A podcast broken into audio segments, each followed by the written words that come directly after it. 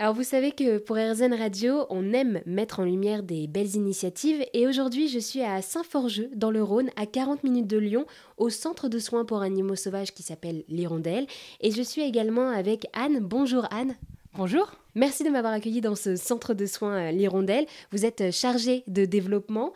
Et pour commencer, est-ce que vous pourriez nous présenter l'Hirondelle? Alors l'Hirondelle, c'est un centre de soins pour animaux sauvages. En gros, on récupère les animaux sauvages en détresse pour les soigner et ensuite les relâcher dans leur milieu naturel. Et alors, euh, quelle est l'histoire de ce centre de soins? L'histoire de ce centre de soins, il existe déjà depuis 1998. Donc euh, l'Hirondelle a fêté ses 24 ans en février. On a déjà récupéré près de 53 000 animaux en détresse. Pourquoi s'occuper essentiellement des animaux sauvages? Ah, alors c'est une structure qui est vraiment entièrement adaptée à l'accueil des animaux sauvages. Hein. On ne prend pas d'animaux domestiques, euh, on prend les oiseaux et les mammifères, sans discrimination, c'est important, c'est l'éthique de l'hirondelle, on y tient, c'est nos valeurs. On mettra la même énergie pour soigner autant un vautour, un aigle qu'un pigeon, qu'un moineau ou un hérisson ou une fouine. Oui, pour faire un peu imaginer aux auditeurs et auditrices qui nous écoutent, quels sont euh, les mammifères ou les oiseaux dont vous vous occupez le plus ici? En mammifères, c'est le hérisson. Alors lui, le recordman, avec 776 pensionnaires en 2021, c'est absolument euh, phénoménal. Et en oiseau, on a le martinet noir qu'on récupère énormément, qui est un animal qui niche sous les, sous les toitures. Et effectivement, l'été, avec euh, à cause du dérèglement climatique et donc les canicules, c'est un animal qui souffre beaucoup de la chaleur. On en récupère énormément chaque année. Et puis on a le pigeon qu'on récupère aussi beaucoup, qui est un animal qu'on connaît tous, mais qui a le droit euh, d'être soigne également à l'hirondelle. Et souvent, c'est des maladies aussi qu'on récupère des animaux malades. Donc, on est content aussi de, pouvoir euh, faire ce, côté suivi sanitaire de la faune sauvage, qui est un des rôles principaux aussi de, l'hirondelle, en plus des soins, pour éviter que ces animaux restent chez les personnes euh, qui les gardent. Pour bien comprendre, d'où viennent les animaux? Pourquoi est-ce qu'ils sont blessés? Alors, les causes d'arrivée, c'est vraiment principalement lié à nos activités à nous à l'homme. Les principales causes, on peut avoir le dérangement, c'est-à-dire qu'on a un animal qui va hiberner, nous on veut récupérer notre bois pour faire du feu dans la cheminée, et puis bah, derrière on va découvrir euh, des hérissons, des chauves-souris, etc. Pareil quand on veut élaguer nos arbres, après on peut avoir aussi bah, des chocs véhicules, des chocs vitres, ça ça arrive très fréquemment. On peut avoir de la prédation chat, qui est quand même assez importante, et puis ensuite on peut avoir aussi des animaux qui peuvent se piéger avec des fils, des fils de pêche, dans des arbres où, euh, où le fil peut s'enchevêtrer dans les pattes ou dans le bec de l'animal, etc..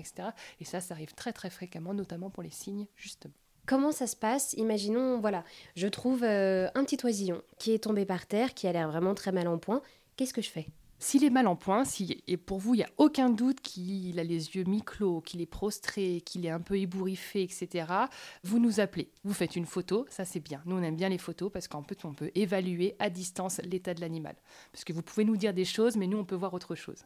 Donc, faire une photo et nous appeler. Ne pas hésiter à laisser des messages, surtout l'été, puisqu'on a quand même beaucoup d'appels. Si par contre il vous paraît en forme, euh, il piaille, il est au sol, euh, il sautille, etc., etc. Ça c'est pareil. Vous pouvez aussi nous faire une photo et nous appeler, mais souvent en fait, très souvent, les animaux, les oisillons vont tomber du nid sans encore savoir voler. Ça arrive très fréquemment. Les parents ne sont pas loin. Les parents continuent à nourrir. Vous vous les voyez pas parce que vous êtes au pied de l'arbre, donc les parents ont peur de vous, donc ils vont se planquer, mais pas le jeune. Et ça, ça arrive très souvent. Donc nous, on vous dit, bah récupérez l'animal et remettez-le en hauteur, puisqu'on peut toujours avoir un petit risque de prédation chat de voiture ou de trottoir, etc.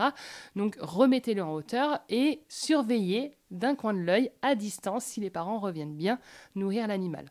Et alors, quand on prend euh, cet oisillon pour le remettre dans l'arbre, est-ce qu'il y a des précautions à prendre? Non, alors ça va dépendre de quelle espèce. Il faut toujours faire attention s'il y a un bec euh, un peu pointu ou des cerfs. Mais là, quand c'est des jeunes comme ça, euh, généralement, vous pouvez le prendre sans, sans, aucun problème. Sachez que effectivement, l'oiseau n'a pas d'odorat, donc il ne sera pas rejeté par ses parents. Contrairement aux jeunes mammifères, soyez très très vigilants. Ne ramassez pas un jeune mammifère sans nous avoir appelé, parce qu'il peut être complètement rejeté par sa mère derrière si on veut tenter de la réintroduction. Donc cet oisillon, imaginons, il est quand même très mal en point, impossible de le remettre euh, dans son nid. On vous a appelé et après, qu'est-ce qui se passe? Alors ensuite, eh ben, il faut nous l'amener.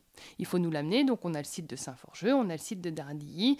Si après vous êtes trop loin, puisqu'on intervient effectivement sur quand même quatre départements, dont la Drôme et l'Ardèche, qui ne sont pas à côté, euh, nous on peut avoir un réseau de bénévoles récupérateurs pour prendre en charge et faire un, relais en fait tout simplement de votre pensionnaire euh, jusqu'au centre de soins. De toute façon, s'il est blessé, il n'y a aucun doute à avoir, il faut qu'on récupère l'animal. On est vraiment la seule structure habilitée à prendre en charge un animal sauvage. J'insiste bien, vous ne pouvez pas le garder chez vous. Nous, on a tout ce qu'il faut on a les structures, on a les soigneurs compétents, la nourriture adaptée, les médicaments qui vont avec. Et, effectivement, c'est notre boulot. et alors, on arrive toujours avec cet oisillon. Et après, qu'est-ce qui se passe? Est-ce que vous vérifiez son état également? Alors vous, vous arrivez, donc nous, selon son état, on va le mettre au chaud, on peut le mettre au chaud dans une éleveuse en fait pour essayer déjà de le calmer, de le stabiliser. Si son état le permet, on peut vous faire un diagnostic de votre animal euh, pour vous apporter des informations de qu'est-ce qu'il a, euh, quelle fracture, euh, combien de temps il va pouvoir être voilà soigné, etc., etc. Il y a aussi tout un moment où vous essayez de le rééduquer. C'est ça, tout à fait. Donc après son passage en animalerie, où là il va avoir donc tous les soins, les médicaments, l'anti-inflammatoire, etc., etc., il va partir dans les structures de rééducation.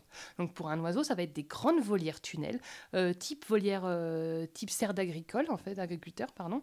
Et du coup, en fait, l'oiseau va voler. Ça va être comme vous, hein, qui vous cassez la patte, la jambe, vous allez voir un kiné pour marcher, pour réapprendre, etc. Ça va être exactement pareil pour les oiseaux. Ils vont battre des ailes pour pouvoir bah, se rééduquer, se remuscler, se nourrir seuls et ensuite euh, repartir dans la nature. Comment est-ce que vous faites pour les relâcher? Alors, c'est le meilleur du moment du, du monde de notre travail. Ben, déjà, on va attendre des conditions climatiques euh, qui sont favorables hein, pour les relâcher. Il faut qu'il y ait de la nourriture qui soit abondante dans la nature. Ça va se passer plutôt au printemps, enfin à partir du printemps. Et puis, on va s'adapter à l'espèce. Pour des oiseaux d'eau, on va se rapprocher d'un milieu qui va être ouvert avec, avec de l'eau, une rivière euh, ou un étang. Et puis, effectivement, pour d'autres espèces, je pense aux vautours. On récupère des vautours puisqu'on intervient sur les départements de la Drôme et de l'Ardèche. Effectivement, là, pour le vautour, on va aller le relâcher souvent sur son lieu de découverte, on va vraiment faire le trajet inverse pour lui. Certaines espèces, on va pas faire cette démarche-là, on va le relâcher sur un site propice, mais pas forcément sur son lieu de découverte. Ça nous prendrait trop de temps de faire 7000 allers-retours pour aller relâcher ces animaux. Mais pour des espèces un peu on va dire, euh, euh, qui ont des sites euh, assez particuliers de relâcher, on, fera l'effort, il n'y a aucun problème. quoi. Et alors oui, en vous confiant un animal, est-ce qu'il est possible de prendre de ces nouvelles après?